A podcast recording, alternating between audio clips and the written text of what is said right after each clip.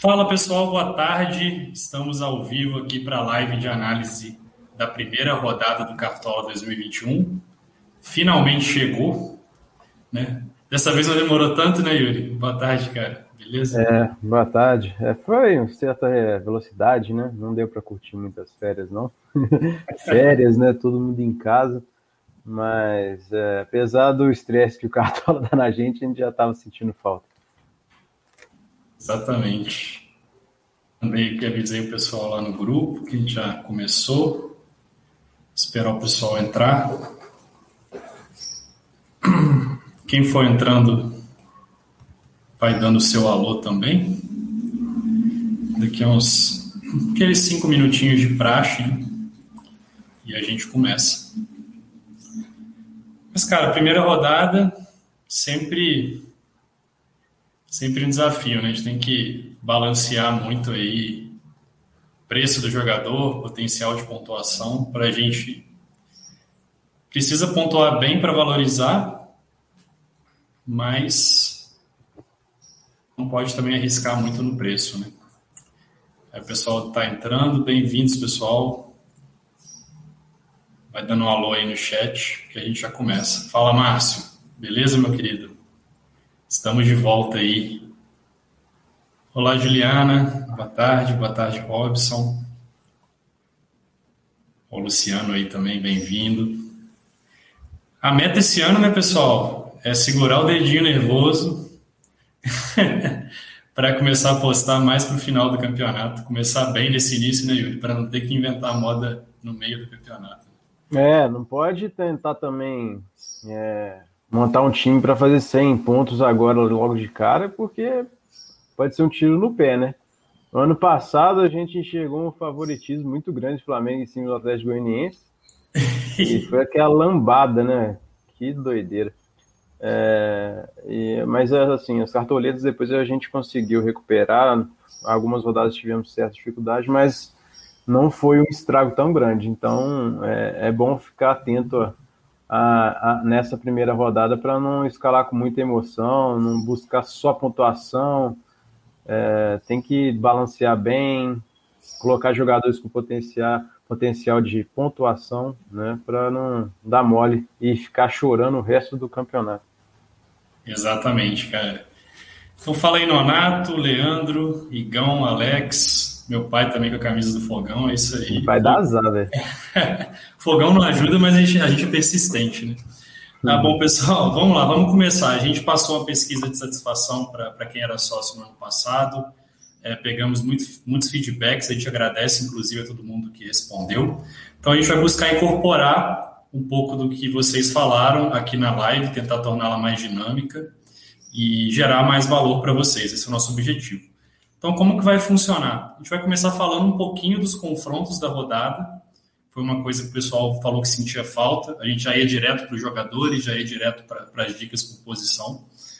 É, depois a gente vai falar sobre as unanimidades da rodada, quais são aqueles jogadores que não podem ficar de fora do seu time nessa primeira rodada. Depois a gente vai atualizar o time da Universidade do Cartola, nosso time principal de regularidade. A gente já mandou ele no e-book ontem, uma primeira versão a gente vai atualizar, vai discutir aqui, é, passar um pouco do processo, da lógica que a gente usa para escalar o time, e também já vamos discutindo as opções de jogadores dentro de cada uma das posições. Então, vocês podem ficar à vontade para ir mandando as dúvidas de vocês é, enquanto a gente for discutindo, que a gente vai, dentro daquela posição, a gente já conversa. Depois a gente vai escalar um time que vocês pediram, foi o time mais votado de apostas ousadas. Então a gente vai ter o Universidade da Ousadia. Esse time vai ser montado só durante a live, não vai ser mandado antes dos e-books. E a gente quer que seja montado junto com a participação de vocês. Que a gente viu que ano passado vocês deram muitas dicas boas de apostas, né? Eu lembro do Márcio falando do Shylon, é, o pessoal teve várias dicas legais assim que, que cravaram. Então vocês vão poder também dar a opinião de vocês, a gente vai montando esse time junto.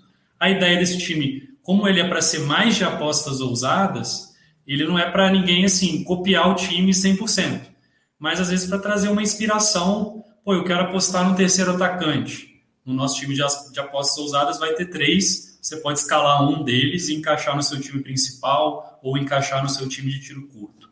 E depois a gente vai abrir o Telegram, os times que vocês forem postando, que quiserem um feedback, a gente vai analisando também, vai avaliando, que aí fica um feedback tanto para a pessoa que escalou, quanto para outras pessoas que podem se inspirar naquele time. Beleza? Então, vou começar aqui. A gente não vai passar o material do e-book né, durante a live, a gente estava ficando meio redundante, né? Já mandava o e-book, depois falava do e-book na live. Então, leiam um e-book. A gente procurou fazer ele mais completo, também descrever um pouco mais os confrontos. E aqui a gente vai abrir mais alguns sites aqui, o site do Globo Esporte, o site dos mais escalados, para ir discutindo. Então vamos lá, vou compartilhar a tela aqui. Tá aparecendo aí, Yuri? Só para você me dar esse. Tá, tudo certo. Show. Então, essa é a primeira rodada, né, pessoal? Ela começa hoje aqui às 19 horas com Cuiabá e Juventude. Mudança no Cartola, o mercado fecha agora às 18h30, faltando 30 minutos para o primeiro jogo. Isso é legal porque a gente já vai ter escalação dos dois times desse jogo aqui, pelo menos. Então, gente não precisa ficar muito preocupado com dúvidas aqui de Cuiabá e Juventude, porque a gente vai saber os times exatamente antes do jogo começar. Jogos que a gente destacaria aqui, na minha visão, tem dois jogos principais que a gente tem que estar atento. Atlético Mineiro e Fortaleza, amanhã às 11 horas da manhã no Mineirão. É, o Atlético é um dos favoritos ao título, é o time de melhor campanha da Libertadores, campeão mineiro também. Então, na temporada, está sendo uma temporada praticamente perfeita para o Atlético. Jogando em casa contra o Fortaleza, que é um time que deve brigar aqui por Sul-Americana, deve brigar por não cair no campeonato. A gente pode imaginar o Atlético favorito. Só que também o Fortaleza não é cachorro morto. É um time já que já está tá indo para a terceira temporada seguida na Série A, tem jogadores experientes e nessa temporada só perdeu um jogo. Então, é, o Galo é favorito, mas recomendo aquilo que você fala sempre, né, Yuri? Não, não empolgar muito. Eu, eu, eu, particularmente acho que é jogo para ter um defensor e um, e um jogador diferente do Atlético. Não, não vejo muito espaço para fazer mais do que isso, não. Não sei o que você acha. Cara, é início de temporada, né? É, nas outras temporadas a gente já aprendeu algumas lições quanto a isso, de apostar muito em algum determinado time. Então é bom pulverizar as escalações, ir com calma, focar um pouco na, é, na, na, valorização das cartoletas, né? E isso as outras, os outros confrontos também oferecem oportunidades. Então, não necessariamente a gente tem que focar somente no confronto, não precisa de emocionar tanto. Sim. Um outro jogo também que eu vejo que é um favoritismo grande é esse Inter, Inter Sport. Só que ele é diferente do Atlético Fortaleza, por quê? O Inter não está bem na temporada, assim, em termos do que eles gostariam, né? Eles perderam o Gaúcho, classificaram como o pior primeiro colocado na fase de grupos da Libertadores. Nos últimos cinco jogos, o Inter só ganhou um. Então, o time vem aí pressionado, tendo discussões internas, o ambiente político do clube também não está legal desde o ano passado. Então, acho que o Inter vem num momento pior do que o Atlético, mas o esporte também vem num momento pior do que o Fortaleza. Né? O esporte caiu na Copa do Brasil, caiu na Copa do Nordeste na primeira fase, foi o último colocado do grupo dele e também perdeu o Campeonato Pernambucano para o Náutico na final. Então, é um nível de favoritismo parecido, mas o nível, o momento dos times é diferente. Eu também acho que faz sentido apostar que um defensor e um atacante do Inter, não deixaria de apostar por isso, mas teria esse receio na hora de dobrar, principalmente pelo momento do Inter, é, também sabendo que é o último jogo da rodada, né? Então, Pode ser que a gente tenha algum tipo de surpresa na escalação, acredito que não, mas pode acontecer. É, eu destacaria, Yuri, mais alguns jogos aqui, cara. Eu acho que esse jogo aqui, Chapecoense e Bragantino, é um jogo interessante e é um jogo que talvez as pessoas não apostem tanto, porque o favorito é o Bragantino que joga fora de casa. E as pessoas tendem a evitar um pouco apostar em jogadores que jogam fora de casa. Só que Bragantino é um time melhor do que o Chapecoense. O Bragantino é um time de investimento alto no futebol brasileiro. Tem a base mantida do ano passado, que fez um bom campeonato. Classificou na primeira fase da Sul-Americana. E a Chapecoense, ela subiu bem de divisão, foi campeã da Série B. Mas o Humberto Louser trocou o time pelo esporte no começo da temporada, assumiu o Moza e ele já foi demitido. Né, nessa semana, depois de perder o Catarinense para o Havaí. Então, a Chapecoense chega num, num ambiente meio tumultuado, e eu acredito que vale a pena, sim, apostar no Bragantino, tanto defesa quanto ataque. Tem que ver direitinho o preço dos jogadores, é, a disponibilidade deles. Mas eu gosto desse jogo, cara. Não sei qual que é a sua visão. De repente, pensar opções aqui do Bragantino pode ser um, um diferencial. Até se a gente olhar aqui, no, tem só o Léo Ortiz, né, como dentro dos principais escalados da rodada do Bragantino. É, até pelo preço do Claudinho, né, que tá bastante caro, né? É. Mas eu não acho absurdo também ele fazer um gol, é, alcançar aqueles 10 pontos normais que ele alcançava na, na, temporada passada. Mas eu acho o confronto interessante, sim. A Chape tem um, tá vindo com um race bem, bem ruim. Eu tava olhando aqui, eles estão três jogos sem vitória. O campeonato catarinense também não estava uma campanha tão boa nos últimos últimas semanas. É, por isso que o, o, o técnico saiu, né? Eventualmente. Uhum. E o Bragantino é bem melhor, cara. É um time que está disputando um campeonato sul-americano, então ele classificou para a próxima fase, né? Sim. Ele venceu é, fora de casa. Então eu acho um confronto legal, sim, para apostar. É, o Claudinho e o Ortiz são as melhores apostas. É, mas se você colocar o Claudinho, também tem que balancear realmente no restante do seu time. Não adianta colocar o Claudinho e colocar mais o Hulk ou a Rascaeta, aí complica, né? Aí você está é. Tá depositando toda a sua fé nos três jogadores com quase certeza absoluta que eles vão pontuar bem. Agora, se dois deles não pontuarem bem e o restante da sua equipe também não compensar esse alto investimento nesses três jogadores, pode ser que você desvalorize. Então tem que tomar cuidado com isso. Sim, sim.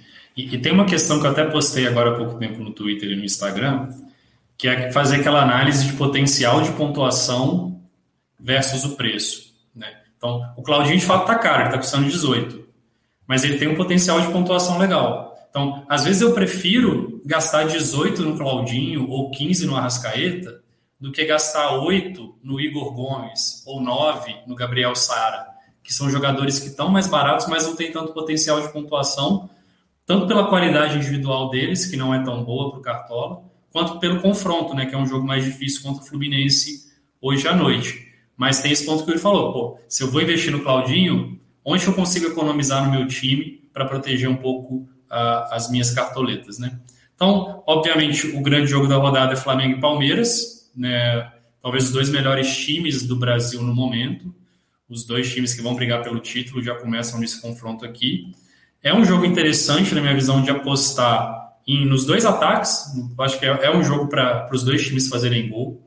Flamengo sempre faz gol e sempre leva gol, né? E o Palmeiras a gente sabe que tem qualidade para marcar. a questão é realmente o preço dos jogadores, né? Óbvio que a gente gostaria de escalar o Gabigol, mas custando 22 eu acho que não compensa, não vale a pena o risco. A Rascaeta custando 15 eu acho que fica mais acessível, faz mais sentido. Mas mesmo no Palmeiras, às vezes pegar um Rony, por exemplo, custando 12, pode ser uma aposta interessante. O Flamengo tem dificuldade na defesa, tem levado muitos gols, tem uma defesa que não é tão rápida, então o Rony, na velocidade, ele pode se aproveitar dos espaços que a defesa do Flamengo pode dar, né, Yuri? Você que é especialista em Flamengo, não sei se você concorda. Cara, esse jogo eu vou ficar de fora, assim, no meu time pessoal, porque é um jogo bastante truncado, são, é, são as duas equipes, melhores equipes do Brasil, junto com o Galo, né? digamos, para esse início de temporada. Mas é um jogo carninha de pescoço, sabe? O Flamengo, nas últimas partidas, por exemplo, na Libertadores, ele não demonstrou um futebol muito agradável, apesar de ter o desfoque do Bruno Henrique, fez bastante falta. Tem a parte defensiva que vem falhando muito na, na bola aérea. O Palmeiras goleou né, nessa última partida de Libertadores mas uhum. também perdeu é, a final do Paulista também, não foi tão efetivo na parte é, ofensiva, é, sofreu um pouco para concluir suas finalizações. Então não sei se eu espero esse jogo com muitos gols, sabe? Não sei. Uhum. Um jogador que eu gostaria, talvez, o aposte, e pelo preço, seria o Felipe Luiz também, porque ele é, tem. É, ele está custando cinco cartoletas. Ele, historicamente, é um jogador que e rouba bastante bola. Então talvez uhum. tenha um potencial bastante bom ali de valorizar. Né? Sim, sim, está com bom preço. E eu acho que todos os jogos têm oportunidade de aposta. Talvez o jogo que eu evitaria é Ceará e Grêmio aqui. É, por quê? O Ceará não vem num bom momento, eu, eu até atribuo um favoritismo aqui ao Grêmio, é, porque o Grêmio, depois que o Thiago Nunes assumiu o time, não perdeu ainda, né, ganhou o Gaúcho, está atropelando na Sul-Americana, que é um campeonato mais fraco. O Ceará vem aí de perder o estadual, perder a Copa do Nordeste, caiu na Sul-Americana. Só que o Grêmio teve aqueles problemas de Covid que a gente postou no canal, né? Então, Ferreirinha não vai jogar, Diego Souza não vai jogar, Rafinha não vai jogar. Então, o Grêmio também vai desfalcado para esse jogo. Eu acho que vira um jogo de muita incerteza e eu prefiro ficar de fora desse jogo especificamente. Flamengo e Palmeiras talvez eu também fique mais de fora, mas dos demais jogos eu acho que tem, tem oportunidade sim da gente escalar jogadores. Né? Só desses dois aqui que eu acho que são jogos um pouco mais complicados, Flamengo e Palmeiras, pelo motivo que o Yuri trouxe também. E então, você sabe se o Thiago Nunes vai, é, vai para o jogo também? Ele vai comandar a equipe ou ele também vai ficar de fora? Então, ele, pelo que eu vi, ele testou negativo, mas ele está com sintomas de gripe e aí vai ficar de fora. Hum, é, então, é, é um jogo bem difícil né, de analisar, né? É, é um jogo que o vinho, né, que seria uma opção interessante, está muito caro. Até respondi o Gerson lá no chat, acho que não vale a pena botar o vinho nessa rodada. Jeromel, que é legal do Grêmio, está caro também. Então, eu tendo a evitar esse jogo. Como tem outros nove jogos, né, dá para a gente explorar isso. É, aí, cara, entrando aqui nas unanimidades, aqueles jogadores que, na minha visão, não podem ficar de fora do seu time nessa rodada. Não vejo muitas, tá? Eu vejo uma rodada que está bem aberto. É, mas eu consigo identificar alguns caras. Primeiro aqui, ó, se a gente pegar lateral, acho que o Guilherme Arana é uma unanimidade. Ele, a gente falou muito no nosso curso, né? Os scouts que importam são gol, assistência e SG. A Arana jogando em casa, principalmente contra um adversário um pouco mais fraco que é o Fortaleza, eu acho que ele tem um potencial legal de fazer todos esses três. Não seria surpresa se o Atlético tivesse o SG. Não é o SG mais garantido do mundo, mas também está longe de ser um SG absurdo. E ele chega muito no ataque, continua chegando muito no ataque, mesmo jogando mais como lateral nessa temporada, mas ele já tem três gols e duas assistências, se não me engano, em 12 jogos. É, esse último jogo da Libertadores ele deu uma assistência também no final do jogo. Então, pelo preço, custando nove cartoletas, é, é um preço um pouco mais alto, mas eu acho que vale muito a pena essa relação de potencial de pontuação versus preço do Arana. Inclusive, ele está sendo aqui o lateral mais escalado da rodada. Então, também pensando nessa lógica de metagame, de se proteger um pouco dos adversários, de jogar mais conservador, eu acho que o Arana tem que estar no seu time. No meio, eu vejo o Matheus Vital como unanimidade. Isso é interessante porque o meio a gente tem que escalar no mínimo três. Né? A gente viu lá que nos, esquema, nos esquemas táticos, todos os esquemas têm pelo menos três meias, então não dá para fugir de três. O Matheus Vital ele reúne muitas qualidades para esse jogo. Ele está em boa fase, ele é o artilheiro do Corinthians no, na temporada com cinco gols, é o cara que deu mais assistência também no Corinthians com três gols, com três assistências, né? Ele é um cara que a gente sabe que tem um bom histórico de scouts recorrentes, desde a época do Vasco, também no Corinthians. Ele é um cara que finaliza muito, que sofre falta, que erra poucos passes, que comete poucas faltas. Então ele costuma ter um saldo positivo de scouts recorrentes.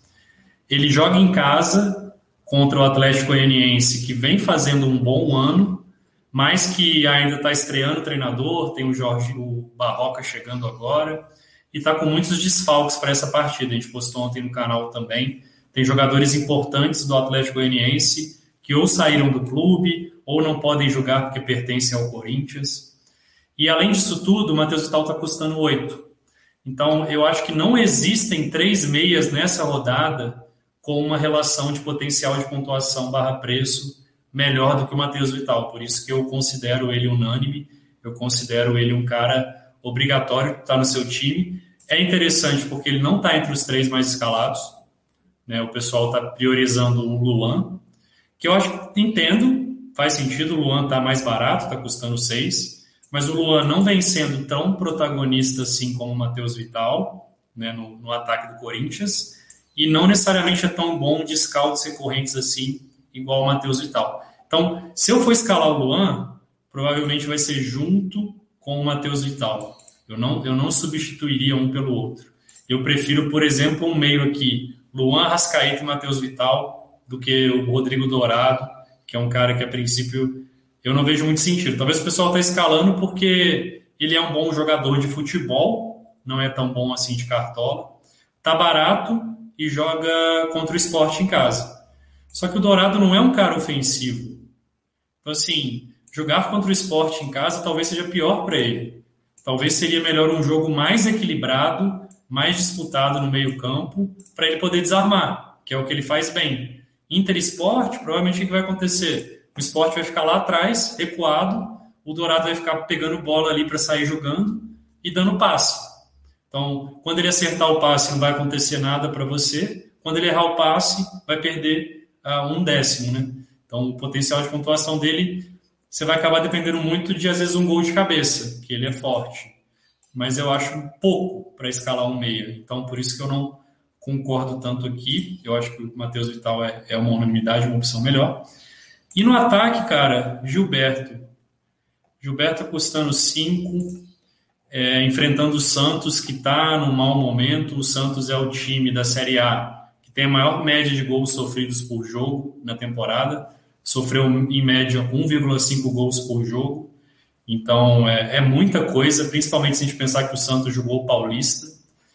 É, é o estadual mais competitivo, mas ainda é um estadual, não é tão competitivo assim. Então o Santos chega também é, em crise, né? Quase foi rebaixado no Paulista, teve que se salvar na última rodada. Foi eliminado na Libertadores, o único time brasileiro que não passou da fase de grupos da Libertadores. Então chega num momento turbulento, Fernando Diniz ainda está colocando o estilo de jogo dele no, no, time, só ficou à beira do campo mesmo na estreia, porque depois ele foi expulso e teve que cumprir suspensão nos outros dois jogos. E o Bahia a gente sabe que é um time que tem sido forte, já tem feito muitos gols, o Bahia já jogou 31 jogos nessa temporada, por incrível que pareça, mas fez mais de 50 gols, então tem um ataque forte, tem um ataque que cria, Gilberto, a gente sabe, é um jogador que está aí no, no, Brasileirão, no Cartola, há muito tempo, desde a época de Portuguesa, São Paulo, Vasco. A gente sabe que é um cara artilheiro, que é um bom atacante, é bom de Cartola também em scouts recorrentes, não tanto de desarme, mas ele finaliza muito. Então, é, por cinco reais aqui, ele ganhou cinco cartoletas, ele ganhou o barato da rodada, né? O mais barato, então assim, acho que está de graça, tem que estar tá no seu time. São esses três, sim, na minha visão, Yuri. Não sei sua opinião sobre esses três e também se você enxerga mais algum outro cara para compor o time aqui, como sendo unanimidade, né? como sendo obrigatório. Cara, unanimidade nessa rodada, além desses três, eu não consegui encontrar, não. É, Ainda mais na parte defensiva, né? Na parte defensiva, acredito que não há nenhuma unanimidade a não ser o Arana. Dá para pulverizar bastante aqui com as opções. É, a posição que a gente deve economizar é, é, é a posição dos zagueiros e também do goleiro, porque não tem nenhuma, nenhum jogador assim importante que a gente não pode deixar de fora de jeito nenhum. Então acho que não vale a pena arriscar nessas posições, zagueiro e goleiro. Agora no meio, é o que você falou, tem jogadores bons, é, porém caros, e como o Rascaeta tem um confronto complicado, o Claudinho não enxerga como unanimidade por conta do preço. Né? Se ele é. tivesse barato como o Gilberto, aí é. seria uma oportunidade ótima. Mas uhum. como ele está custando 18 cartoletas, eu acho bem complicado. Tá? É, o o Alex, ah, várias pessoas que estão perguntando sobre o Hulk. Né? Se não é uma unanimidade, o que, que você boa, acha? Boa, boa questão.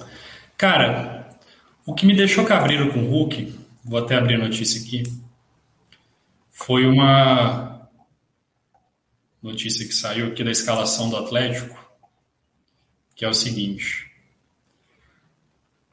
Cook irá analisar a situação física dos jogadores titulares, não seria surpresa que ele poupe algumas peças, afinal, na quarta-feira o Galo viaja a Belém para enfrentar o Remo. Então, a gente sabe que uma viagem para Belém é uma viagem complicada, né? Mesmo saindo de Belo Horizonte, é, é um voo complicado, é, é longe, né? Outro fator que pode influenciar na escalação é que Alonso e Savarino vão jogar as eliminatórias a semana que vem. Então, o chileno Vargas, que é reserva, pode ser usado no ataque para que o Hulk seja poupado visando confrontos futuros.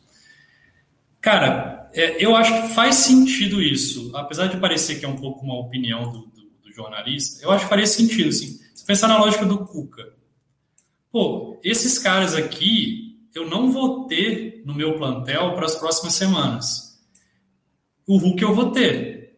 E eu vou ter jogos importantes. Eu vou ter Copa do Brasil, eu vou ter Brasileirão. Então eu vou botar esses caras para jogar aqui hoje e se eles se machucarem é problema da seleção, se eles estiverem cansados é problema da seleção, já não é mais comigo. E eu posso de repente preservar o Hulk para usar ah, em outras partidas que vão vir, que eu não vou ter essa galera aqui disponível. Então, isso não é certo, isso é especulativo mas eu acho que faria sentido. Então eu tenho um pouco de receio de acontecer o seguinte: botar o Hulk como titular, o Hulk começa no banco, no Atlético, mas entra durante a partida, lá no segundo tempo, e aí ele te quebra porque o seu reserva do ataque não vai substituir ele, porque ele entrou durante a partida, mas pode ser que ele não tenha tempo de participar de gol. E aí fica um cara que custa 13, jogando 20, 25 minutos, a chance dele desvalorizar é muito alta. Então, é, eu sei que é complicado não escalar o Hulk nessa rodada, porque ele é o atacante mais escalado, é o segundo jogador mais escalado, é o capitão mais escalado. Então, assim, o pessoal vai pesado nele, mas eu tô tendendo a ser um pouco prudente aqui, até por saber que tem a opção do Marrone. Eu acredito com certeza você tem que escalar um atacante do Atlético, mas tem a opção do Marrone que custa 6 e que vai jogar. Por quê? Porque o Keno está machucado. O Keno está fora da rodada. E o Marrone é o substituto do Keno, fez gol no último jogo, então eu tenho certeza que ele vai começar jogando e ele custa 6. Então é, é mais por isso. É, é complicado e, aí entra muito a nossa responsabilidade, né, de dar essas indicações, porque tem um risco, de fato. A galera tá escalando o Hulk, ele tá provável no Cartola. Mas existe esse mundo, cara. Existe esse mundo. O jogo é amanhã de manhã. Pode ser que saia alguma coisa até o fechamento do mercado, mas pode ser que não saia. Então, eu, particularmente, né, o Hulk tá, tá, no, tá no material, acho que é válido escalar, mas provavelmente para o meu time eu vou colocar o Marrone. Não sei o que, que você acha, cara, dessa, dessa decisão difícil. Não, eu concordo, é uma visão é, mais conservadora, né? É, é. Você não quer se arriscar, dar mais a primeira rodada, e isso realmente pode acontecer. Não é nada improvável, não. Aí cabe a cada um assumir o risco, né? Ah, se eu tenho quase certeza, sonhei com o Hulk, vai jogar, ele vai fazer dois gols. Beleza. Não é errado escalar o Hulk, mas é um risco que você está correndo. Agora o Gilberto ele vai para jogo, a não sei que sai alguma notícia no vestiário que ele se machucou, como ocorre de vez em quando. Né? É, Gilberto é foda, né, cara? É. no último jogo da Sul-Americana ele até ficou de fora por causa disso, mas aqui já já treinou normalmente. Então, pois é. Então, assim, nosso dever é, é, é, é orientar todo mundo o que pode acontecer, os riscos que cada um pode correr, e é uma decisão de cada cartoleiro, né? Eu provavelmente também vou ficar de fora do Hulk, não vou arriscar. Se ele fosse um jogador mais barato, se ele custasse o preço do Marrone, aí eu colocava ele pronto, não tem problema. É, mas agora é 13, né? Aí imagina ele entra e depois faz aquele menos meio, menos um ali. Aí quebra as pernas, né? Então, é... complicado. E, e, pensando assim em gestão de risco, né? Pô, não escalar o Hulk. Você está correndo um risco que é pô, o Hulk destruir e ele vai estar no time de todo mundo e ele vai ser o capitão da galera. Então, você vai sair atrás em termos de pontuação. Só que aí você consegue se defender, porque, pô, eu vou ter o Marrone, que também joga no mesmo time do Hulk e pode pontuar tão bem ou melhor do que ele, pode acontecer. É atacante também, né? Tem menos potencial, mas também tem um bom potencial. E eu vou ter um outro capitão também, que é um cara que provavelmente não vai ser o Marrone, mas que pode pontuar bem também e me defender do Hulk. Então, nesse cenário, eu consigo defender a pontuação e mesmo nesse início de campeonato, se eu sair atrás em pontuação, eu acredito que eu consigo recuperar. Eu acredito que eu consigo jogar melhor que os meus adversários e recuperar isso ao longo de 38 rodadas. Agora, qual que é o pior cenário de eu escalar o Hulk? É ele começar no banco, entrar um pouquinho e desvalorizar muito. Aí, nesse cenário, eu não tenho ninguém para me proteger, eu não tenho Marrone, porque eu não escalei ele, eu tenho o Hulk. E eu ainda vou perder cartoletas. E nesse início de campeonato, eu estou mais disposto a perder ponto do que perder cartoletas. Porque eu sei que se eu, se eu tiver bem de cartoletas, se eu começar bem. Ano passado eu não comecei bem, eu comecei mal, né? Você falou, a gente levou um ferro na segunda rodada e voltamos para 100 cartoletas. Ainda assim eu consigo correr atrás dos pontos. Então, se eu começar bem com cartoletas, eu tenho certeza que eu vou conseguir correr atrás dos pontos. Então, botando nessa balança entre o risco de perder pontos e o risco de perder cartoletas, eu vou preferir correr o risco de perder pontos, sabendo que eu tenho jogadores para me defender também, que eu não estou indo pelado para a rodada, né? Que eu vou escalar o Marrone, que eu vou escalar o cara de capitão. Então, é, é, é essa balança que eu faço e por isso que acabo deixando o Hulk um pouco segundo plano. Não sei se Beleza. Fica claro para o pessoal. Não, perfeito. Mas acho que foi uma ótima pergunta que o pessoal trouxe. Então, assim, lógica de escalar o time. Botamos as unanimidades. Vamos com completar agora o time base. Né? Aquelas oito posições, um técnico, um goleiro, dois zagueiros, três meias, e no caso um atacante já está já tá completo, né? É, para montar o nosso time base. E aqui no caso, como um lateral é unânime, já nos obriga a ter outro lateral também. Né? Então, na prática, as opções que estão sobrando aqui são esses dois atacantes, se eu quiser botar um meia, eu vou no 4-4-2, se eu quiser botar dois meias, eu vou no 4-5-1, enfim.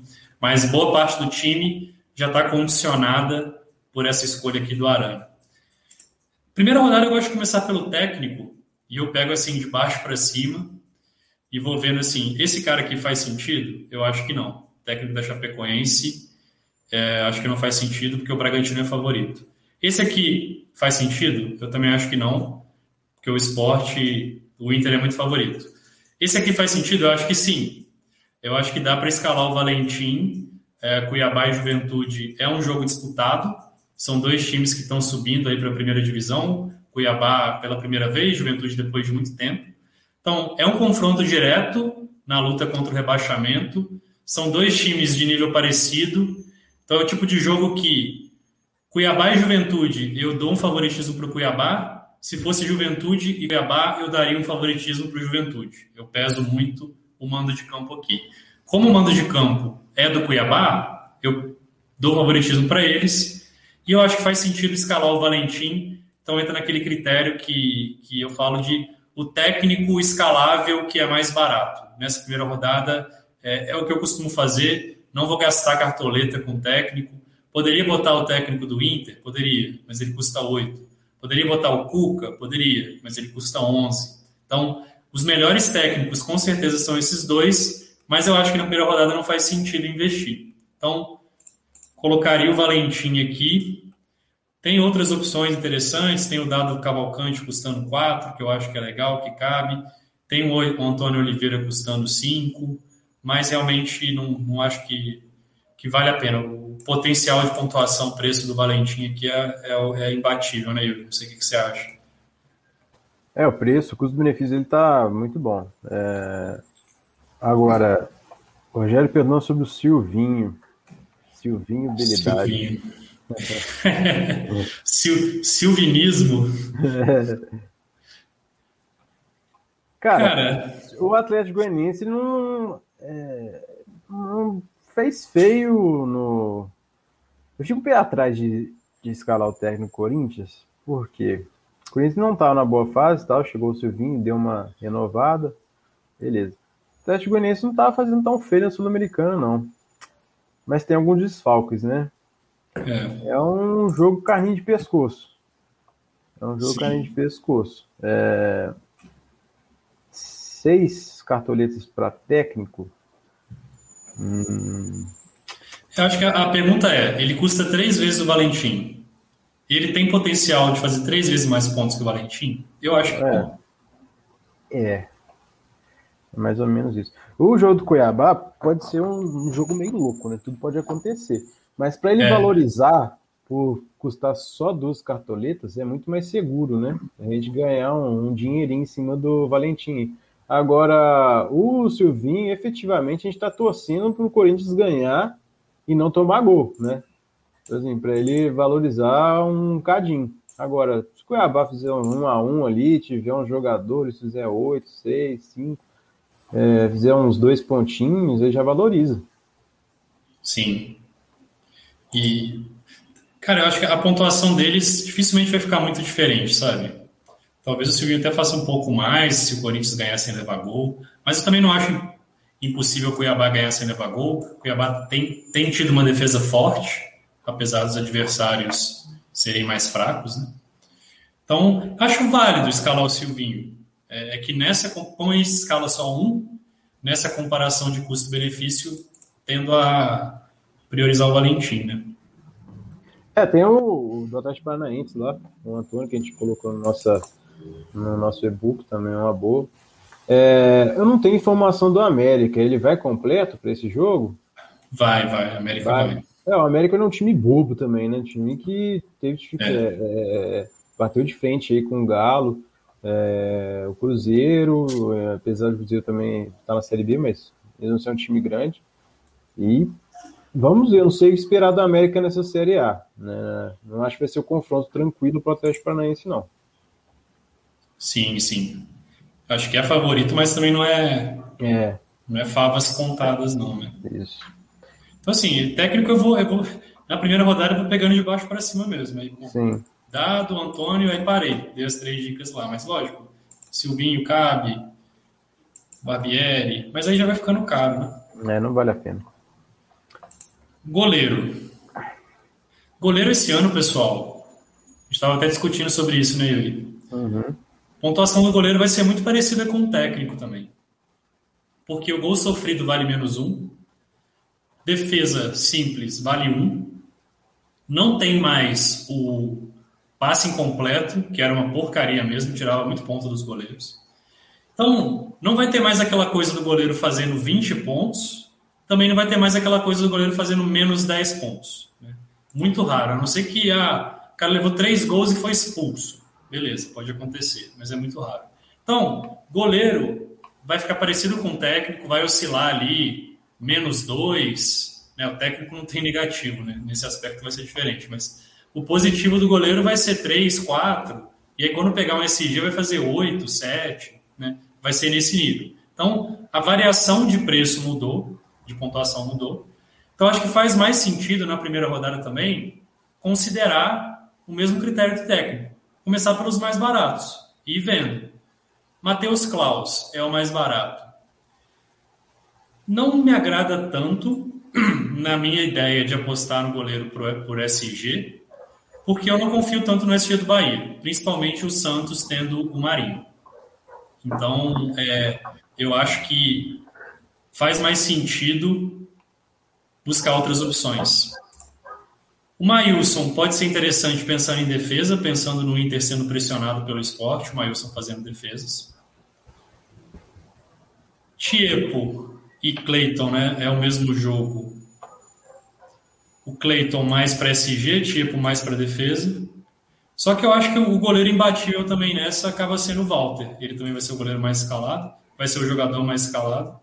Porque o Walter a gente sabe que é um bom goleiro, né, da época do Corinthians, era um goleiro muito seguro, podia até ser titular. Foi para o Cuiabá para ter oportunidade de ser titular, porque o Cássio né, é titular absoluto. É um jogo que acho o SG não é absurdo e ele pode fazer algumas defesas. Então, dentro desses critérios, eu acredito que ele é o que faz mais, mais sentido também, né, Yuri? É, é o mais conservador, porque é o mais escalado, e é um que tem um bom potencial também de pontuação. Assim, nesse critério de SG, né, pelos novos scouts do Cartola, eu acho que faz sentido. Eu ainda não me decidi qual vai ser minha estratégia para esse ano, com essas alterações. É, do meu time pessoal, eu estou pensando em arriscar um pouco mais. É, colocar um goleiro que possa sofrer, ter bastante finalização defendida aí. Mas a gente sabe que historicamente é, os times não chutam tanto a gol. Mas vamos ver também como que vai ser essa interpretação do, do Cartola, né? Do scout do Cartola, como eles vão lidar com o chute a gol. É, já mandaram um tutorialzinho lá, mas vamos ver. Né? Vamos ver o que eles vão considerar como bola defendida, finalização defendida, enfim. É, eu estou entre dúvida. O Mailson também, que vai sofrer bastante, acredito eu, e o Inter está tendo dificuldade para finalizar. Klaus, cara, também não acho uma, uma, uma ideia, mas aí eu já abro mão do meu SG. Eu já uhum. abro mão do meu SG, eu já penso num, é, dele defendendo algumas bolas. Eu não estou com esperança de SG, o Mailson também não estou com esperança de SG. É mais de um confronto amplo aí, de chute de fora da área. O Marinho chuta bastante. Sim, sim. Então, é com esse raciocínio que eu vou. O Tiepo, é, também acho que é a mesma situação desses outros dois, apesar de jogar em casa, mas ele vai enfrentar, como até o Wagner falou aqui, é, vai enfrentar o Bragantino, também tem bons é, é, jogadores que chutam, arriscam bastante fora da área. Sim. Então, a princípio, é, resumindo, né, eu acho que a gente tem que focar em, em goleiros baratos para a gente ver essa nova tendência do Cartola, esse novo scout. Então, o de segurança mesmo é o, é o Walter. O Juventude não vai fazer uma goleada no Cuiabá, acho muito difícil. É. Pode ser um jogo de amplo, pode ser um 0 a 0 então, se ele fizer um ponto, dois pontos, tá bom, né? Porque eu acho que ó, os goleiros vão, não vão variar muito, fazer 15 pontos, é muito difícil isso ocorrer. Então, é, são, é, tem que olhar por baixo também da, é, desse scroll aí dos goleiros, do ranking. É, o Luciano, ele pensou no Richard. O Richard, ele tá custando... Seis. Seis. Aí eu já acho meio complicado. Né? Cara, eu acho que os desfalques do Grêmio favorecem. Uhum. Porque, tipo, Ferreira, Diego Souza, se fossem jogar, a chance do Grêmio fazer mais gols existia, né? Fazer dois, três gols. Agora eu acho que é mais difícil. Então o Richard pode ser que sofra gol, mas sofra um. E que os atacantes que são reservas, talvez eles não finalizem tão bem. Então ajuda ele a fazer defesa. É, pode ser. Né? Acho que faria sentido. Não, faz sentido, é, faz sentido. É, porque o Grêmio não. Teoricamente, quando os fogos do Grêmio, o Grêmio não vai fazer golear o Ceará, apesar do Ceará também não é, está naquela fase boa, né? Mas, vamos supor, se o Grêmio agredir ali, der dois chutes no gol e ficar um 0 a 0 1 a 0 para o Ceará, ele já faz sete pontos. Isso é ótimo. Né? É. Isso é muito bom. Então, é, não é uma ideia, não. Verdade. Eu ficaria aqui nessa faixa do 6 para baixo, viu, pessoal? Mais do que isso, porque não vai ter tantas opções muito melhores do que essas. Só que o seu risco de desvalorizar já aumenta, porque o jogador precisa fazer 40% do preço dele para valorizar. Então, o Marcos Felipe, por exemplo, precisa fazer pelo menos 4 pontos. Se ele levar gol, dificilmente ele vai fazer 4 pontos. E a chance dele levar gol do São Paulo é alta. Então, pega esse goleiro de 6 para baixo, Acho que todos têm, têm as suas virtudes aqui, são válidos. Eu realmente vou com o Walter, estou confiante nele nesse possível SG, também para ser um pouco mais prudente, já que eu já estou sendo um pouco mais ousado aqui de não ter o Hulk, né? Eu acho que faz sentido. É, tem o, o, o Robson perguntou do Matheus, do América. Eu acho que é no mesmo esquema também é. dos outros jogadores, dos outros goleiros que valem seis para baixo, né? Sim, o Atlético Paranaense tem feito jogos de poucos gols, ele faz poucos gols e sofre poucos gols. No último jogo ele goleou de 4 a 0 mas era um time mais fraco. Os outros jogos era sempre 1 a 0 para o Atlético e teve um que foi 1 a 0 para o adversário. Então a América também não é um time que tem uma defesa fraca, é um time que deve se defender bem. Então o Matheus também acho que cabe. Né? Uhum. Eu acho uma boa. Eu acho uma boa, porque tem um Unicão no Atlético Paranaense, né? Chuta pra caramba. É. Eu acho uma boa, Matheus. Gostei. Pode, assim, é, se ele fizer umas quatro defesas ali, fazer uns, garantir uns 4, 3 pontinhos, tá bom, né? Sim, sim. Todos aqui de 6 para baixo.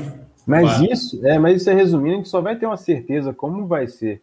É, certeza absoluta mesmo, nem absoluta, mas como a gente vai lidar com a revisão de campeonato depois que a gente perceber como que vai ser essa, esse custo-benefício de finalização defendida e o SG, né? Você tem a tendência de ir para o SG, eu ainda estou mais aberto. É, eu estou mais aberto, vou analisar todas as opções, vamos ver como o Campeonato Brasileiro vai, vai acontecer para frente. Mas então, a princípio, eu vou mais tranquilo, sem me emocionar muito. Vou focar no, na cartoleta também.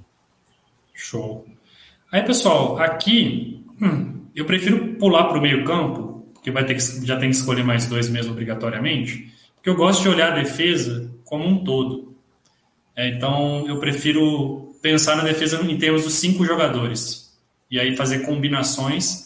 Nessa rodada eu já decidi que eu vou escalar um, um SG de cada time, não vou dobrar. Então, indo para o meio, meio dos sonhos seria Nacho, Claudinho e Arrascaeta.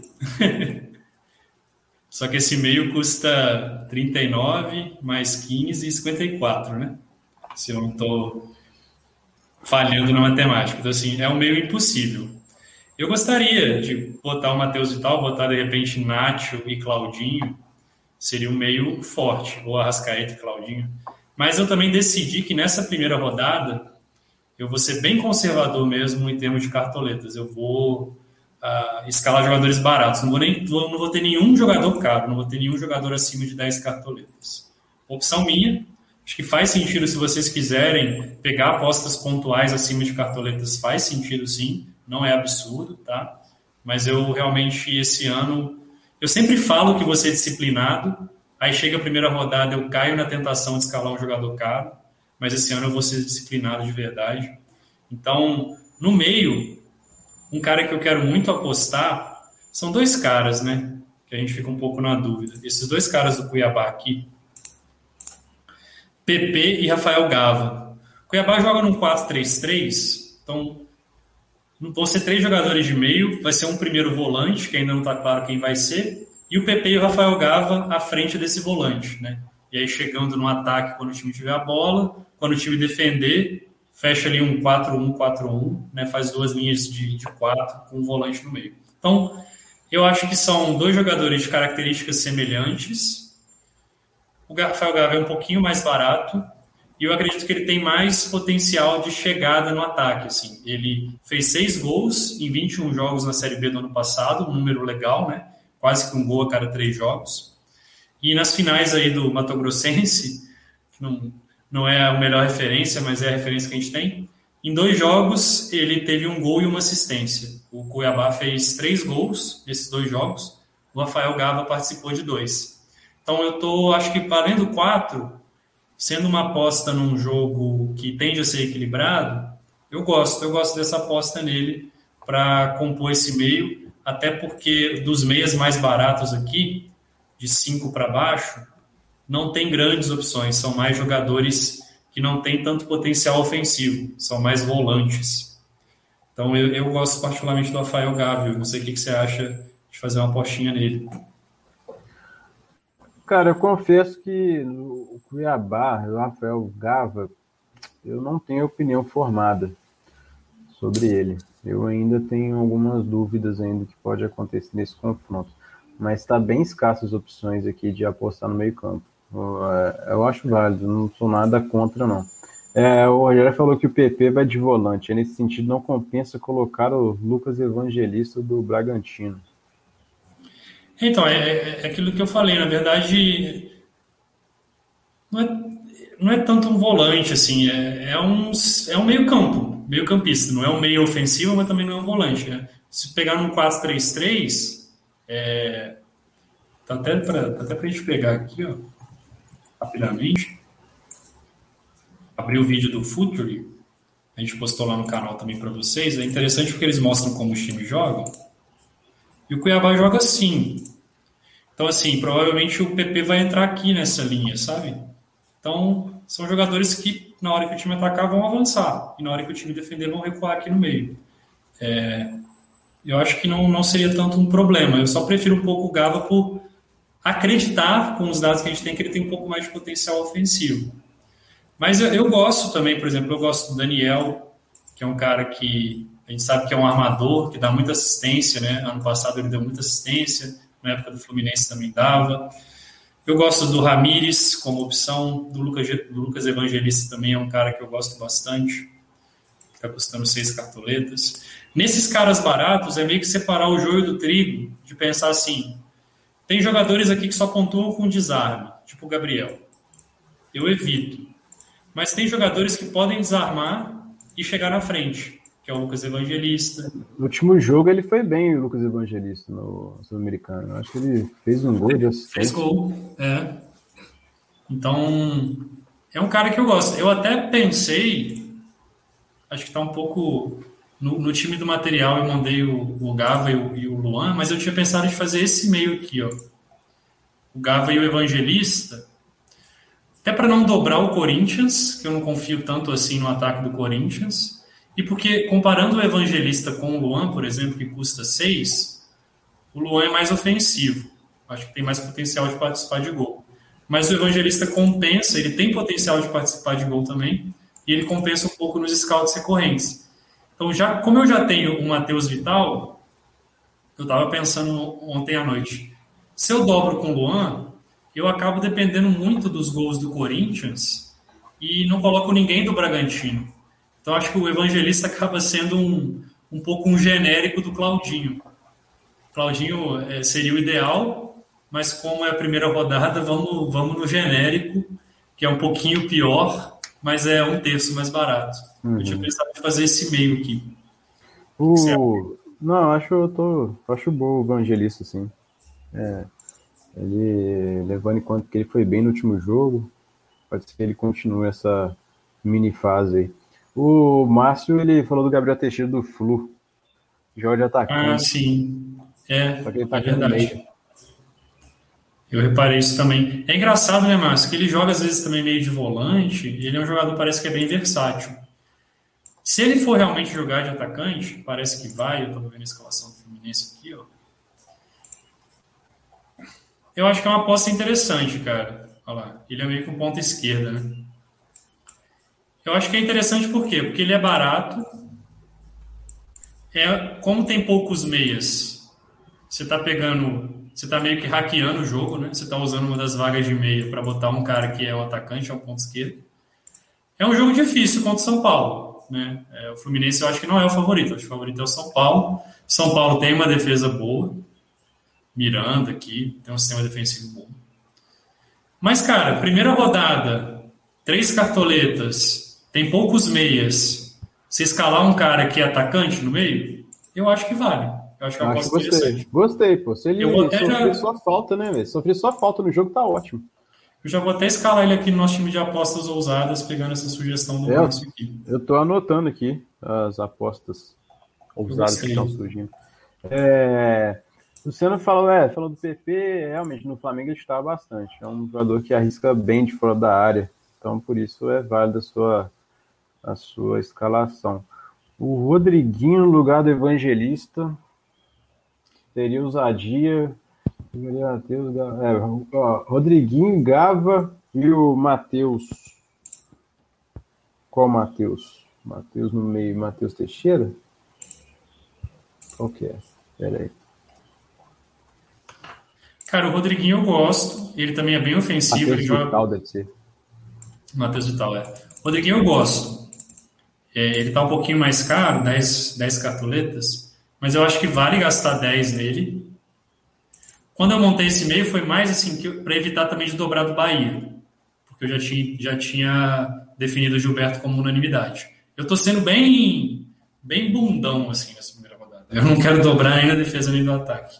Mas assim, se você ou não quiser escalar o Gilberto ou estiver tranquilo em dobrar o Bahia, eu acho que é válido, até porque o Rodriguinho também tem jogado mais avançado. Você vê o meio do Bahia, o Patrick de Luca, Daniel e Tassiano Rossi, Rodriguinho e Gilberto. Então o Rodriguinho também joga como atacante, né? às vezes um segundo atacante, às vezes vindo um pouco mais da esquerda, trazendo para dentro.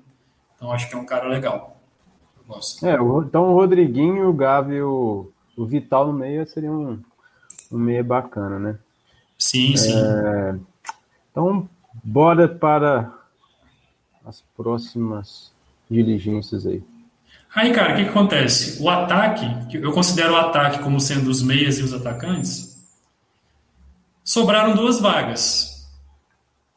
E não tem ninguém de Atlético e Inter. Eu acho que é obrigatório ter alguém de Atlético e Inter. Então já está meio definido aqui que vai ser um cara do Atlético e um do Inter. E aí, naquela lógica de cartoletas, seria o Marrone e o Yuri Alberto. Marrone e Hulk, eu tenho certeza que eu estou tendo uma perda técnica aqui, que o Hulk é melhor do que o Marrone. Yuri Alberto e Galhardo, eu não vejo isso. Por quê? O Inter vai jogar no 4-4-2. Então, vai mudar. Os dois vão fazer a dupla de ataque. Os dois vão ter a mesma função, Yuri Alberto e Galhardo. Uma hora um vai enfiar, o outro vai sair para pegar o jogo, é, e vice-versa, porque os dois têm essa característica, tanto de jogar como referência, tanto de voltar para armar e dar opção. Então, eu realmente não vejo nenhuma perda em botar o Yuri Alberto, só que ele custa 2,5 né, do que o Galhardo. Então, eu me sinto muito confortável nessa troca. No Marrone, nem tanto, mas eu acho que fica de boa também. Fica bem equilibrado aqui esse ataque, esses jogadores. E, e eu estou apostando no ataque do Inter e do Atlético, que eu acho que é obrigatório na rodada. Faz sentido isso, Yuri? O que você acha? Ah, perfeito. Para mim, eu, eu, acho que meu time vai ser esse daí no ataque. É, tá é um custo-benefício muito bom. Assim, lógico, se o Hulk jogar o jogo inteiro e meter três gols, fica triste. Tem mais 37 jogadas aí pra gente correr atrás. Mas é seguro, é um, um ataque mais seguro, sem fazer loucura e buscando a valorização. Esperando também que esses jogadores pontuem bem, né? Não é só porque eles estão baratos que a gente está colocando. Sim, sim. Exatamente. É aquela relação potencial e preço. Se o pessoal tem alguma dúvida de ataque. Por enquanto não, mas vamos dar um tempinho. Às vezes é o delay aqui do vídeo. Ó, pá, chegou a primeira. O Luciano mandou aqui, o Pablo, São Paulo. É um jogo meio carninho de pescoço também, né? É. É um jogo complicado, mas ele tá custando 7. O Pablo, é. como é que tá na temporada, porque eu confesso que eu não olhei muito para ele. No último jogo do, do final do Paulista, o Luciano entrou e decidiu, né? É, ele tem seis gols em 15 jogos, que é um número bom. Cinco no Paulista, né? Mas ok. Tem esse ponto, né? Ele jogou, ele jogou 45 minutos contra o Palmeiras. Luciano entrou e fez o gol. Então, assim, ele talvez tenha a sombra, né? É, tem a sombra. Se ele decidir rápido, estiver pisando um pouco na bola, já pum, coloca o Luciano. É. é porque parece que o Luciano não vai começar jogando. Vamos ver aqui a escalação. É. Vai ser o Pablo e o Gabriel Sara aqui fazendo um segundo atacante. Quase um 3-6-1 no esquema de São Paulo. Então, por ser um jogo mais complicado e por ele ter a sombra do Luciano, que é um, é um protagonista do São Paulo, eu fico um pouco de receio de escalar. Sim. É, também fico com medo dessa é, substituição também. Ó, tem o Mosquito do Mosquito. Cara, o Mosquito eu acho legal. É, ele é um ponto de direita, né? Tem scouts recorrentes, também tem participado de gol, principalmente assistência. Eu tenho, eu evitei mais por aquela coisa que eu falei de não querer dobrar, então já tem o Matheus Vital. Mas se você analisar só o Mosquito friamente, ele é boa, custando 7 contra o uhum. Atlético Goianiense. Acho que é uma escalação válida. Boa, já até coloquei aqui no, nos ousadias, também acho uma opção a discutir. Deixa eu ver se tem outro atacante aqui, pessoal tem alguma dúvida, alguma sugestão, né? É. Enquanto isso, eu também vou olhando aqui. Eu faria umas menções honrosas ao Vitinho, custando 5. Uhum. Em sete jogos na temporada, ele fez quatro gols. Então, assim, ele também tem scouts recorrentes. Inclusive, na reserva aqui eu vou colocar ele. É que não, não, não deu espaço para entrar no time titular, cara. Infelizmente não, não cabe. É, ele é pior que os três. É. Pior não, ele... tem um menos, menos, menor potencial, né? Eu acho que ele é a quarta melhor opção e pelo menos tem um banco de reservas para colocar ele aqui, apesar de eu achar que ele não vai ser utilizado. É, e tem o Perotti também, né, um dos artilheiros da temporada. Só que o que está pegando para mim no Perotti, que eu acho que ele faz mais sentido com uma aposta ousada do que propriamente com o time principal, é que o Bragantino é favorito e é a primeira Série A dele, né? Então, assim, o cara tá chegando agora, uh, Chapecoense com essa questão de mudança de treinador. Acho que é válido, uma aposta válida para seis cartoletas, mas também no time principal não consigo encaixar, sabe? É, num tiro curto faria sentido. Uhum. E outro que eu pensei que eu não vi o preço dele. Deixa eu ver. É o Rossi. O Rossi tá valendo 8. Rossi, 8. Rossi legal, cara. Se ele também tem participado bem com gols e assistências na temporada. É, é mais essa questão de se você quer dobrar o, o Bahia, né? Por uhum. exemplo, se o cara escalou Gilberto e Rodriguinho, eu já acho que não faz sentido o Rossi. Porque três do Bahia já é demais. É, dois eu já acho demais, assim. Já acho assim, hum, tá no limite, sabe? Eu também não espero que o Bahia passe o carro. Aí você até tá torcendo pro Rodriguinho dar assistência pro Gilberto. Né? Uhum. Eu prefiro somente um do Bahia. Não que eu acho loucura aí com o Rodriguinho e o Gilberto, não. Mas eu acho que assim, já tá no, no limite, sabe? Sim. Ele tá com números muito legais, 5 gols e 4 assistências em 15 jogos. É muito bom. É praticamente uma participação em gol a cada 100 minutos. Então acho que é uma aposta válida. De repente você quer, ah, eu não vou escalar o Gilberto, vou escalar o Rossi. Pode ser também. Uhum. Tentar diferenciar. É. Cuidado com a diferenciação, você pode ficar muito diferente, inclusive na pontuação, né? É. De dinheiro.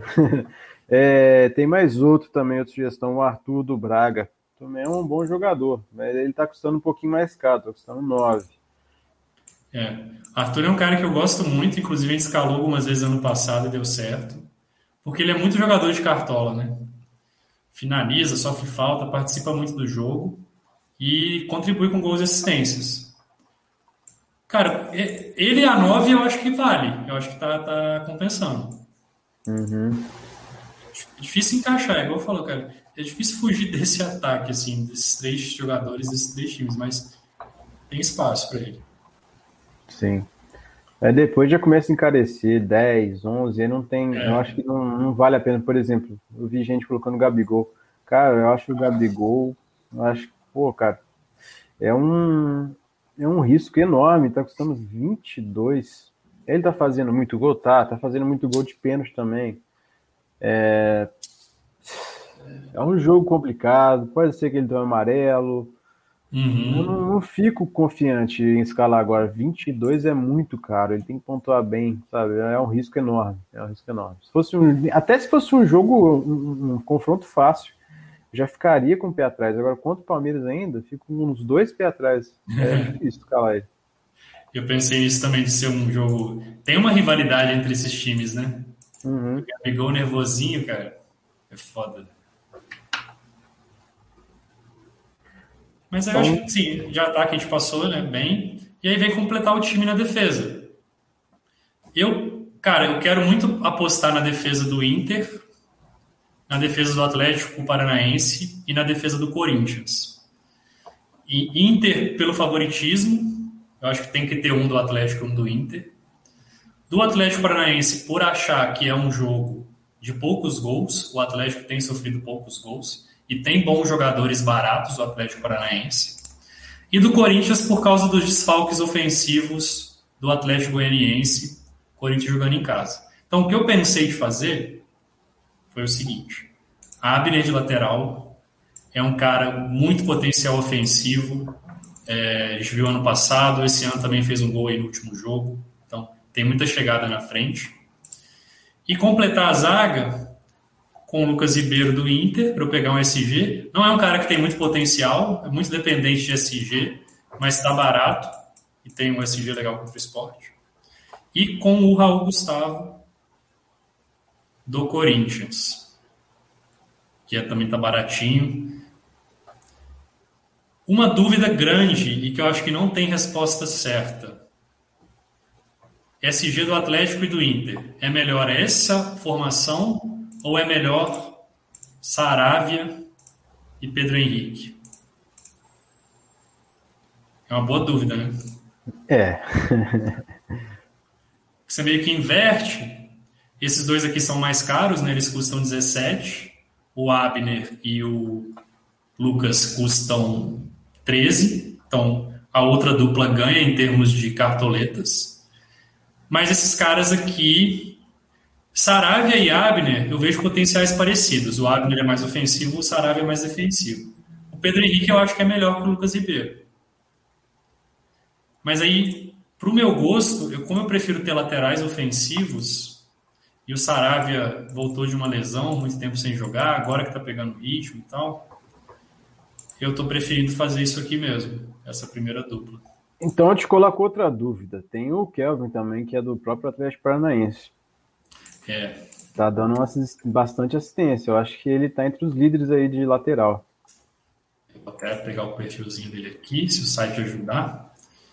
Eu não estava conseguindo abrir antes. Ok. Esse site é legal, pessoal, Transfer Market. Esse o Gol dá para ver. É, ele tem três assistências em 11 jogos.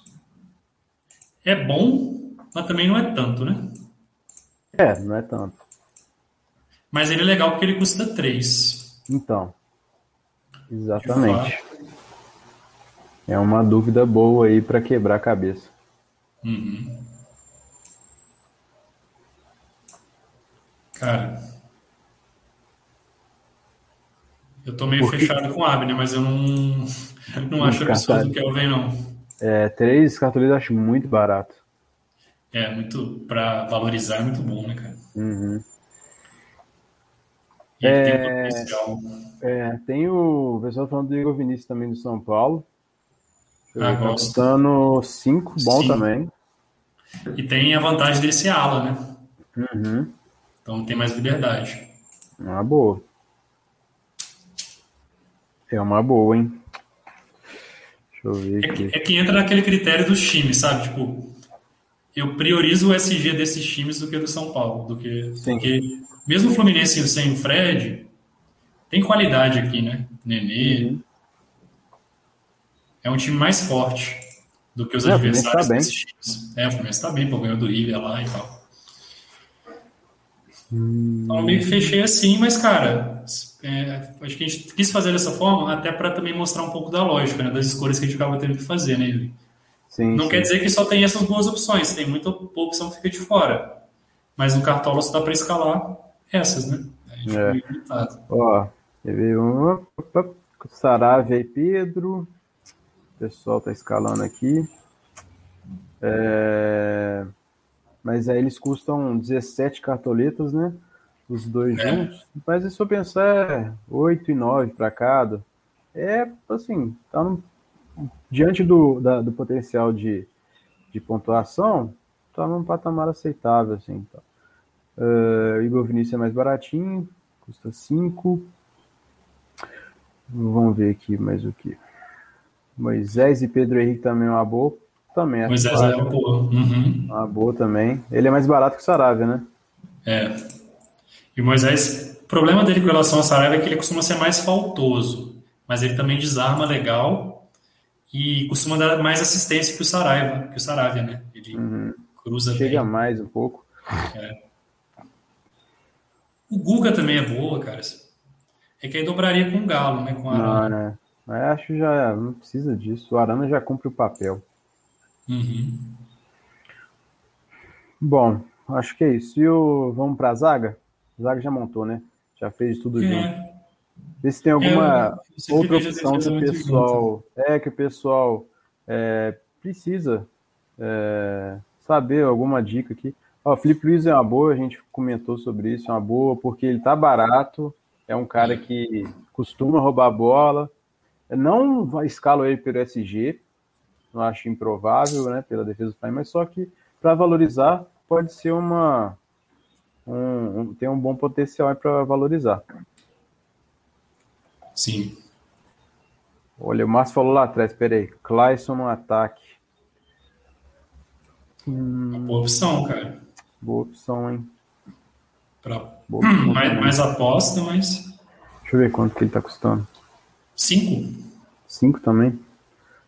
É, cara.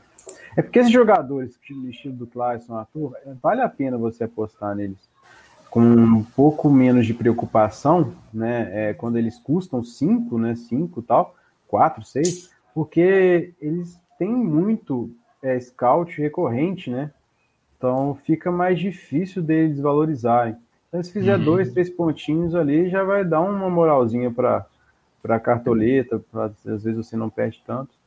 É, então, eu acho todos eles válidos, sabe? Eu não coloco o impedimento deles nenhum. Eu também acho. Aí vou, só para a gente não estender muito, já vou avançar aqui. Cara, goleiro reserva, eu vou fazer o básico, eu vou botar o reserva do Cuiabá. Se o Walter tiver uma diarreia, vai ser ele que vai jogar, então tá de boa. Mas também nem faz diferença que a gente vai saber a escalação, né? Então. Uhum. Lateral reserva, cara, aí eu penso no Moisés para pegar um do Inter, né? Uhum. Acho que faria sentido aqui o Moisés para manter ou o Kelvin, né? Acho que dá para botar o Kelvin de reserva. Também Pode. acho que não vai ser utilizado. Tanto o Arana quanto o Abner vão jogar. Mas vou botar o Kelvin para manter a, coerência com o SG do, do CAP. Na zaga eu acho que não vai ter zagueiro, velho, porque o Raul Gustavo custa 3, velho. Aí fudeu, né? Não vai ter zagueiro reserva. Tem uns caras aqui que talvez é melhor não escalar. Vai que ele joga, né? É. É, não vou botar zagueiro reserva, não, vou deixar sem. Tem a possibilidade ainda, pessoal, de tipo, botar o. Que rola de fazer também, né? Botar o cara que custa 5 do Corinthians, que está em dúvida. Aí, obviamente, ele não vai aparecer aqui. Acho até que faz mais sentido isso. Porque, tipo assim, a dúvida é se o Gil vai jogar, né? Hum. E se ele jogar, ele vai entrar no lugar de um dos dois. Se eu botar o João Vitor de titular e o Raul Gustavo de reserva, independentemente de quem o Gil entrar no lugar, vai jogar, né, meu cara? É, verdade. Faz sentido Boa. isso ou eu tô sendo burro? Acho que não, né? Acho que tá fazendo lógico isso. É, o Gil ele pode entrar no lugar de qualquer um deles, né? É, assim, o Cartola tá entendendo que era no lugar do João Vitor. Mas eu não tenho certeza. Sim, concordo. Aí se o Gil entrar no lugar desse camarada aí, o outro vai entrar no lugar. É. A não ser que o João Vitor entre durante a partida. Mas zagueiro não costuma entrar durante a partida. Uhum. Só se alguém machucar, né? É. Aí já Mas aí, aí, eu tô pensando em SG também, não faz diferença. Se ele entrar faltando 5 minutos, ele pega o SG. Sim. E se não tiver o SG, ele já não ganharia mesmo. Então, uhum. é diferente do ataque, né? É, ataque não dá para brincar com isso. Né? E o meio, aí vai sobrar os caras de 4 reais aqui, né? Quatro cartoletas. Que aí eu acho que eu ficaria entre o. Talvez até o Gabriel Pô, Teixeira. Tem, é, tem o Teixeira aí. Pode ser, né? Teixeira, que ele pode ele. entrar. Se ele fizesse bobear um ponto, ele valoriza, né? E aí, pô, vai que ele mete um golzinho se alguém aqui não entrar, né? Apanha bastante e tal. E, cara, capitão, vou botar o Gilberto. Eu acho que. Por...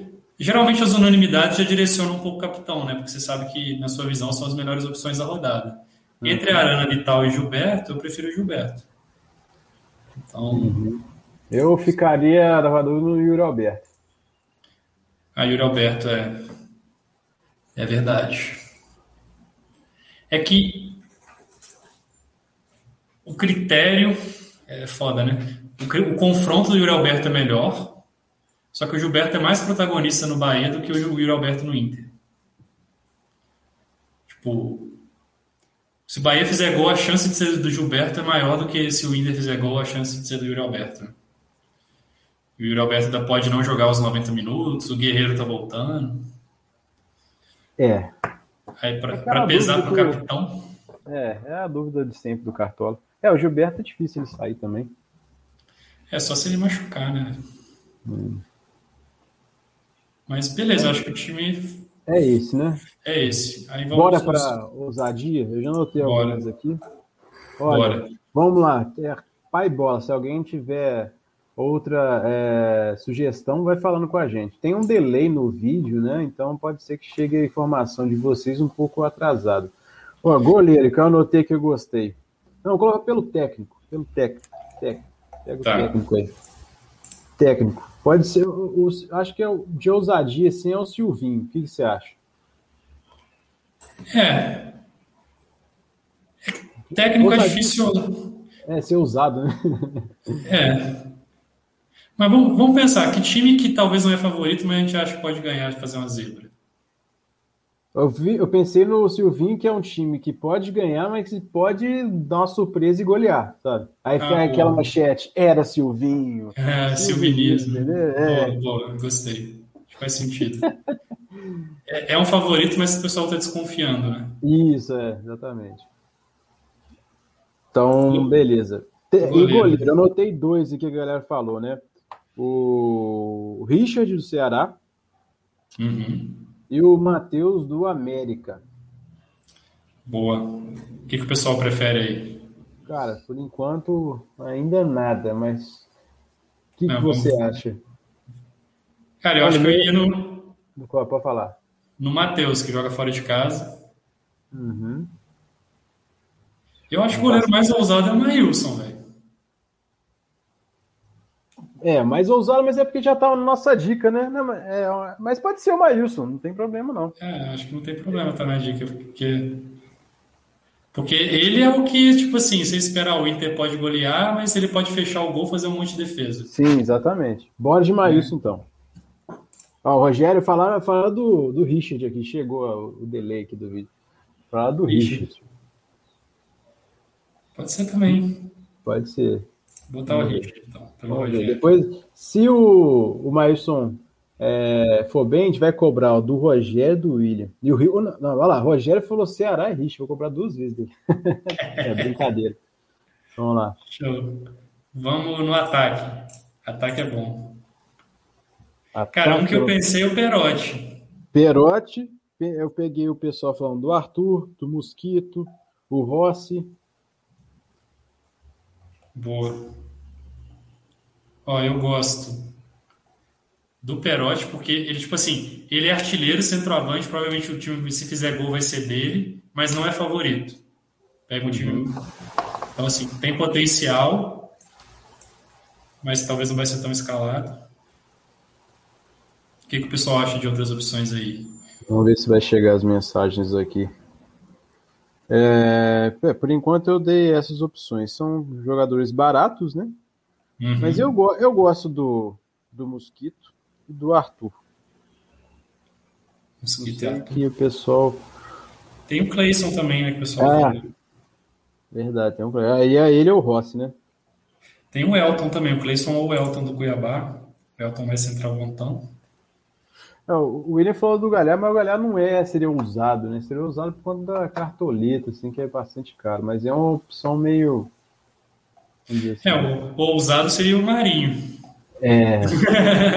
Marinho. cartoleta, né? O Gabigol. É. Pô, mas vamos tentar então. Esse, é novo, tá, pessoal? Por isso que a gente tá, tá nessa construindo, aqui. construindo junto com vocês. Mas eu, eu gosto do Mosquito, Clayson e Arthur? Acho que é uma boa. Léo Chu seria legal, hein? Léo é aqui, ó. É o Léo Chu, o, o Márcio falou, lei do, lei do ex. É mesmo. Mas ele já tá com o Richard, né? Ah, é, aí, aí ferrou. Aí não faz sentido. É... Não, mas, pô, vamos. Vamos botar aqui o mosquito que você falou, Yuri, e o Arthur que você tinha falado? É, o Arthur, o pessoal também gostou. Ah, show. No meio. Meio, Gabriel Teixeira, né, que já tá aí. Vai ser o nosso capitão, velho. Foi o primeiro escalado. aí não. Aí talvez Cara, é uma, é uma é, é, não é não é ousado, né? Tá no time da rodada, mas já tinha notado aqui é que é o evangelista, né? É, evangelista. Acho que a gente pode. É, na verdade, tem um, um quê de ousadia, assim, que não é tão óbvio, né? É. Vamos pegar alguém do Bahia, Tassiano. Tassiano. Tassiano, ele tá bem, ele fez, deu algumas assistências nos jogos anteriores, quer ver? É, porque, tipo assim, ele não é protagonista no Bahia, né? Tem o Gilberto, tem o Rodriguinho, mas ele tem feito bons jogos. É. Sei que o pessoal acha aí do Tassiano como uma aposta mais cinco usada. jogos ele deu uma assistência e fez um gol.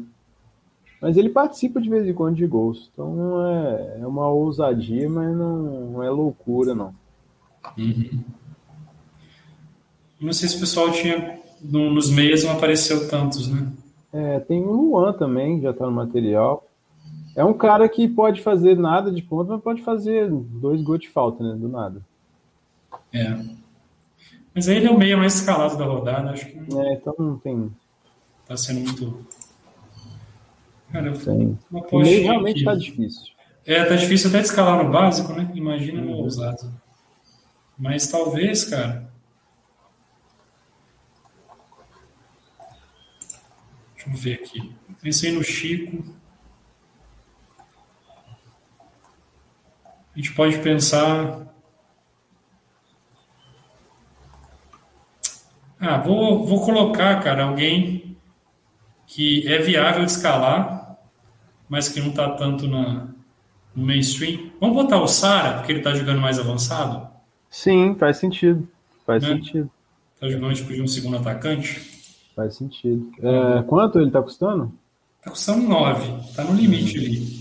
Ó, tem o Luan, tô falando Daniel do Bahia também, uma boa. Everton Ribeiro? Hum, hum. Não. Eu, como flamenguista pessimista, vou deixar passar. O Diego do Flamengo, então o Diego ele, ele tem jogado muito bem, mas para o Cartola, vamos ver, porque ele tá batendo bastante. Tá batendo bastante. Tá mais, mais de volante, né? É, e no jogo contra o Palmeiras ali, no meio, pode ter uma certa confusão. Então, fica um pé atrás. Cara, eu acho que eu vou fazer o seguinte, velho. Vamos botar o Rodriguinho, porque aí fica tipo assim: três meias que estão jogando quase de atacante. Hum, sim, ótimo. Fica tipo seis atacantes, sacou? Sim. É, eu acho que fica, fica legal, fica mais bacana do que o Tassiano, que joga um pouco mais recuado. Fica um time mais ofensivo. Boa. E talvez na zaga a gente possa dobrar dois times Olha, na lateral eu coloquei o Kelvin né, e o Igor Vinícius. Ah, boa. Gostei. Igor Vinícius de ala, né? Uhum. E o Kelvin também viável e ofensivo dando assistência. Boa. Agora, e às vezes a gente pode dobrar, a gente dobra São Paulo e Atlético Paranaense, pô. É ousado, né? É pra ser Fica ousadinho na, na, na, no SG. Uhum. Eu acho que o Miranda tá baratinho, o custo-benefício dele não chega a ser. É, mais, mais ousado seria o Léo, né? Ah, mas o Léo tá de lateral, isso que é foda. Mas aí eu acho que é Miranda e Pedro Henrique. Sim, faz sentido pela ousadia. É, a gente está dobrando duas defesas que não são dos principais favoritos, né? Não são de Inter e Atlético. Uhum. E o capitão? Aí fudeu, né? Cara, é, é...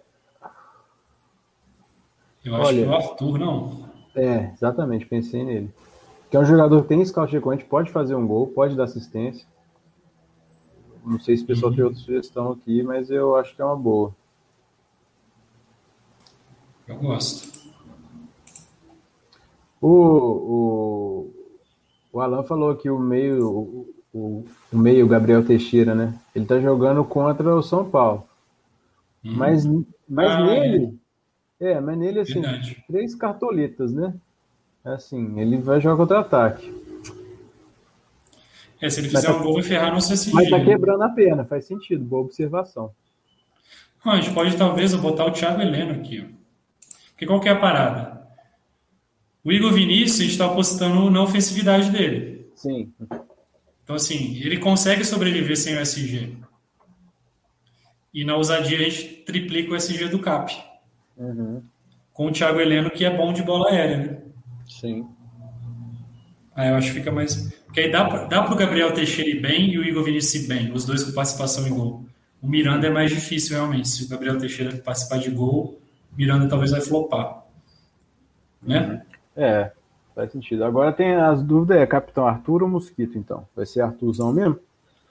Ah, eu prefiro o Arthur, acho que ele é um jogador melhor que o Mosquito. Sim, é melhor. Então, reserva que eu vou botar o Maílson, que eu acho que era o segundo favorito para entrar ali, né? Lateral não vai ter dinheiro, né? É, eu acho que reserva no, no time ousadia, eu acho que. Só para completar aqui. É, só para completar. Depois a gente completa, então manda lá para vocês, pessoal. Vamos dar uma olhada aqui no, nos times. Time do Moisés. Cara, acho que tá bacana. É, o Lisieiro, a gente não falou sobre ele, né? Uhum. Mas é um cara de, de scouts recorrentes e que de vez em quando chega para fazer gol. Uhum. Meu único incômodo aqui no time do Moisés é não ter jogador de ataque do Atlético Mineiro. Né? Ele acabou preferindo o Vitinho aqui. Tem o Arana, que chega bastante na frente mas e não tem defensor do Inter, né? Então tá postando um pouco, tá meio que contando que o esporte vai fazer gol. Uhum. Você tem que começar a rodada torcendo para o esporte fazer gol. Isso é meio complicado, eu acho. Mas, mas achei que tá um bom time, dobrou aqui o Corinthians. Hum, vou subir o pessoal que tinha mandado antes, depois eu volto aqui para vocês, tá, pessoal? Pode ficar tranquilo. Walter, Pedro Henrique Ortiz, Felipe Luiz e Arana, bom. Claudinho, de capitão, ah, acho que é bom. É, o, se você vai escalar o Claudinho, que seja de capitão, né? É, verdade. tá com, com fé nele, tá certo. Vai fazer esse investimento. E o resto tá, tá bem do padrão, achei que ficou legal, Nonato. Bom, bom time. É, ele, esse aqui do Nonato. Esse aqui do Márcio. O ataque também está igual, o meio. Ah, ele apostou no Gabriel Teixeira. A ideia é meio que essa, assim. Dar ideias para vocês pensarem em jogadores, né? Dobrou aqui uhum. o Corinthians, eu acho que tá legal também, pá. E a zaga, Moisés. Acho que um bom time aqui do Márcio, não tem nada que eu considere um erro, não. Aí vou ver aqui o pessoal que foi mandando depois. Esse aqui é o time do William. Ataque também padrão, meio. Ele optou pelo Rodriguinho aqui, eu acho que é uma boa aposta, é um cara ofensivo. E aqui a defesa tá, tá, bem, tá igual ao nosso time, né? Acho que tá, tá diferenciando aqui no Rodriguinho. A gente tá com, com o Evangelista, mas acho que tá, tá um bom time sim. É, como ficou o banco de reservas do sócio? Tá, depois eu, eu, eu mostro aqui de novo, Wagner, pode deixar. Ah, o Rogério. É, ele, ele, ele foi na sua, Yuri, na sua ideia do Yuri Alberto, de capitão. É. Que é válido, né, cara? O meio tá igual ao nosso, a defesa também tá parecida. Ele preferiu o Kelvin em vez do Abner também, que eu acho que é super válido. Fazer tá baratinho demais. É. O time do Moisés, eu já tinha visto. Já. O Lisieiro. Leandro. Esse é o último mesmo, né, Leandro? Hum. é, tá apostando no Perotti, então, tá abrindo mão, tá abrindo mão de apostar no Atlético Mineiro, né? Então tá apostando numa zebra aí do Fortaleza. É válido fazer isso, mas tem que ter consciência de que você está fazendo isso, né? Ah, ele botou o Lucas Piton, então que interessante, né? Custando quatro cartoletas. É, também é outra opção boa. Para valorizar o Corinthians, a gente está pensando que pode ter SG devido aos desfalques do Atlético Goianiense. Então ficou um bom time, tendo consciência de que está apostando numa zebra aí do Fortaleza. Voltar para o banco do, do time principal. João Carlos, Kelvin, Raul Gustavo, Gabriel Teixeira e Vitinho. Esse é o nosso banco. Tá? Então, não sei se o pessoal tem mais alguma dúvida, tem mais algum ponto. É, primeira vez que a gente tenta fazer nesse formato, né? Então, talvez tenha ficado um pouco mais extenso do que a gente gostaria, mas deu uma hora e meia, então também não está tão absurdo não. Eu acho que é, essa live a gente pode combinar com vocês de no máximo uma hora e meia, mas tentando fazer em até uma hora. Porque também menos do que isso eu acho que fica muito corrido e perde o propósito da live, que é a gente poder explicar as coisas com calma né, para vocês. Se for para ser corrido, já tem o material, já tem o chat, e aí uhum. não, não faz sentido ter a live, né? Então é. a gente fica entre uma hora, uma hora e meia, eu acho que fica legal.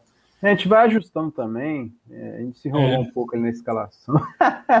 Do Mas, time é, de ousados, né? É, Mas aí também na, na, próxima vocês já venham preparados com as suas ideias também para ajudar a gente. É. Até para ser usado na primeira rodada é mais difícil, porque tão, é. são muitos fatores envolvidos, é preço, enfim, é a dúvida como os times vão jogar.